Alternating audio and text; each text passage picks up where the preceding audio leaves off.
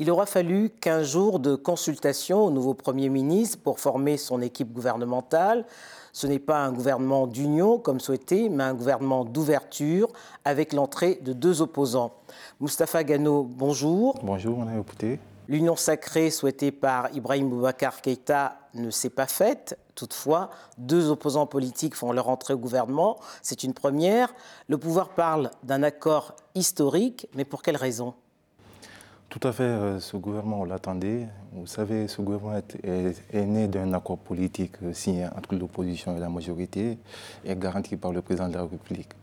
Euh, ce gouvernement est un gouvernement d'ouverture, pas large, on va dire, qui s'explique par le retrait de grosses pointures telles que l'URD, le SNID, le phare.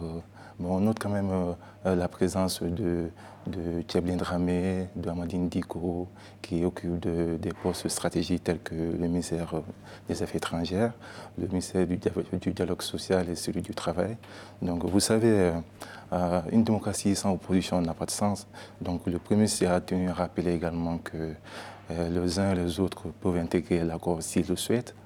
Donc, euh, hier, sur RFI, le chef des filles, Sissé, a dit jouer son rôle. Donc, euh, ça, il jouera son rôle de sentinelle. Donc, ça sera plutôt la surveillance de l'action gouvernementale. les non-signataires se sont également engagés au dialogue social. Donc, nous attendons. On, y reviendra. Mais, mais, la crispation politique était née euh, de l'élection, à la suite de l'élection présidentielle Fait-elle aujourd'hui partie du passé alors que, comme vous le signaliez, il y a deux grosses pointures, quand même deux grands partis politiques qui ne font pas partie de, cette, euh, de ce gouvernement d'union, l'URD de Soumaïla Sissé et le phare de, de Modibo Sidibé. Tout à fait, tout à fait, parce que dans le dit accord, euh, il y a des missions qui ont été assignées notamment l'organisation d'un dialogue social inclusif, euh, la mise en application de l'accord d'Alger, la lutte contre l'insécurité, euh, on a également euh, la lutte contre l'injustice, nous avons l'apaisement du front social, donc j'en passe. Donc pour, pour, le gouvernement et puis le chef des files, la décrispation est, est, est avérée. Est avérée mais le Mali fait face aujourd'hui à des crises multiformes, hein, à, la fois une crise sociale, mais une, crise sécuritaire. Est-ce que ce gouvernement d'ouverture peut les surmonter? Tout à fait, tout à fait. Euh, je pense que ce gouvernement pourrait relever ce défi. Même si ce n'est pas un gouvernement de large ouverture ben, Il y a des hommes expérimentés, comme je vous ai bien dit, comme Thieblier. On a également un fonctionnaire international qui est au secteur de la santé. Nous avons euh, Michel, euh, Michel Sidibé. Nous avons euh, l'honorable Thiam qui s'occupe du département des, relations institutionnelles. Donc on va dire que ce gouvernement pourrait relever le défi. Mais on se rend compte quand même que sur le plan sécuritaire, les groupes armés ne sont pas signataires de cet accord et ne font pas partie du gouvernement. Ben, ces, groupes, armés ne sont pas signataires de l'accord politique, mais ils, seront quand même partie du dialogue inclusif national. Donc, euh, en fait, ce dialogue, ce dialogue national euh, inclusif est un espace de concertation où tous les fils et les fils de la nation vont se retrouver autour d'une table pour parler du devenir du Mali. Est-ce qu'on peut parler de dialogue inclusif quand les forces sociales ne sont pas associées? Parce qu'on parle des forces politiques, mais on ne parle pas des forces sociales. Ils sont associés, ils sont, ils sont associés dans le dialogue, dans le dialogue social. C'est la classe politique, la société civile et les armés signataires de l'accord d'Alger au, niveau sécuritaire, comment réagissez-vous à ces propos tenus par plusieurs chefs d'État qui disent que la MINUSMA manque de moyens? Ben moi, je dirais que la MINUSMA ne manque pas de moyens parce que dans un contexte actuellement où se trouve le Mali, on peut dire qu'il y a eu pas mal d'avancées, euh, euh, notamment dans le mécanisme opérationnel de, coordination, donc, euh, qui est, fonctionnel à, Gao, à Tombouctou et Kidal qui viendra.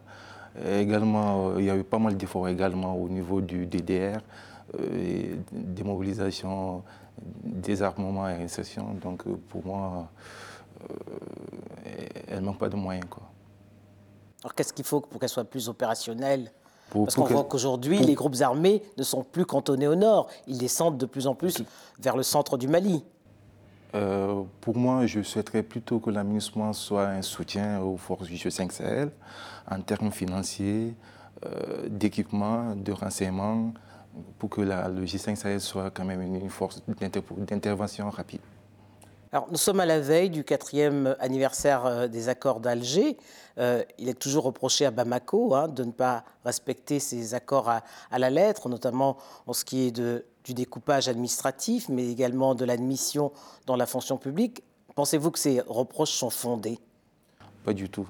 Pas du tout. Bamako est de bonne, de bonne foi. Donc, euh, encore une fois, c'est le contexte qui est assez compliqué, intenable. Donc, euh, ça sera juste une question de temps. Et dans le dialogue social, on en parlera également. Et les réformes vont venir. Donc, euh, ce sera juste une question de temps. Un retour sur le dialogue national. Euh, quand est-ce quand est qu'il se tiendra? Ça sera 15 jours après la mise en place du, du gouvernement. Donc, le, le gouvernement a pris ses fonctions, là Oui. Donc il devrait se tenir euh, fin euh, mai Fin mai, approximativement. Et un, un dialogue inclusif nation. avec les forces politiques et toutes les forces les, sociales Toutes les forces vives de la nation. C'est ce que réclamaient déjà euh, certains membres de l'opposition, notamment l'URD et, et, et, le phare, en, en, en, estimant que ce dialogue national devrait, pour être un dialogue refondateur, devrait euh, aboutir pardon, à un pacte de stabilité avec des un gouvernement de mission, un gouvernement de restreint, 25 membres et non pas 38 comme le gouvernement actuel. Est-ce que vous comprenez ces, directives euh, de l'opposition? Je comprends, mais encore une fois, le, contexte actuel nous, impose quand même d'avoir un gouvernement aussi large, parce que les tâches sont énormes, donc euh, partagées aussi, donc il y a une responsabilité. Je pense que ce gouvernement de 38 membres est un gouvernement de, de mission qui pourra mener quand même à bien ce qu'il a été assigné. Alors, Boubou Sissé, le nouveau Premier ministre, est, est le sixième hein, euh, depuis l'accession au pouvoir euh, d'Ibrahim Boubacar Keïta en, en 2013. Est-ce que c'est un gage de stabilité d'avoir un Premier ministre tous les ans? Écoutez, le Mali vient de loin. Le Mali a connu des moments très, très difficiles dû à une instabilité gouvernementale. Et la dernière date était celle de Boué Maïga, euh, euh, qui, qui, a été contraint de démissionner suite à la motion de censure déposée par l'opposition et la majorité. Donc, euh, face à cela, vous, voyez, c'est assez compliqué. Mais je pense qu'avec l'actuel Premier ministre, Boubou Sissé, qui a une feuille de route très, très précise, il n'y a pas de raison que on parte sur une nouvelle base en fait. Alors vous vous rappeliez à l'instant, euh, le dernier Premier ministre a été contraint de démissionner suite à une motion de censure votée à la fois par l'opposition et, la majorité. Euh, le président Ibrahim Boubacar Keïta perd un allié, mais est-ce que ce n'est pas un nouvel opposant? Pas du tout, pas du tout. Monsieur Boué Maïga reste toujours dans la majorité, donc euh, il va toujours soutenir les actions du président de la République et ne sera jamais dans l'opposition. Quelles sont aujourd'hui les, les, les, missions que, assignées à ce nouveau gouvernement, en dehors de régler les, crises sociales et la crise sécuritaire On se rappelle que l'ancien Premier ministre s'est engagé à régler la crise sécuritaire en l'espace de six mois. Tout à fait. Alors, les, missions sont, sont, énormes, les défis à relever.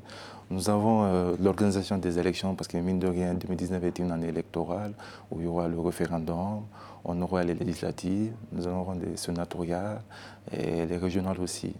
Donc, il y aura également la mise en application, la poursuite de la mise en application de l'accord d'Alger. On aura également euh, l'apaisement du dialogue, euh, du, de l'apaisement social en évolution. Euh, et également euh, la lutte contre l'insécurité. Donc voilà les défis à relever du, du nouveau gouvernement de Boubou Sissé. Moustapha Gano, merci. C'est moi qui vous remercie.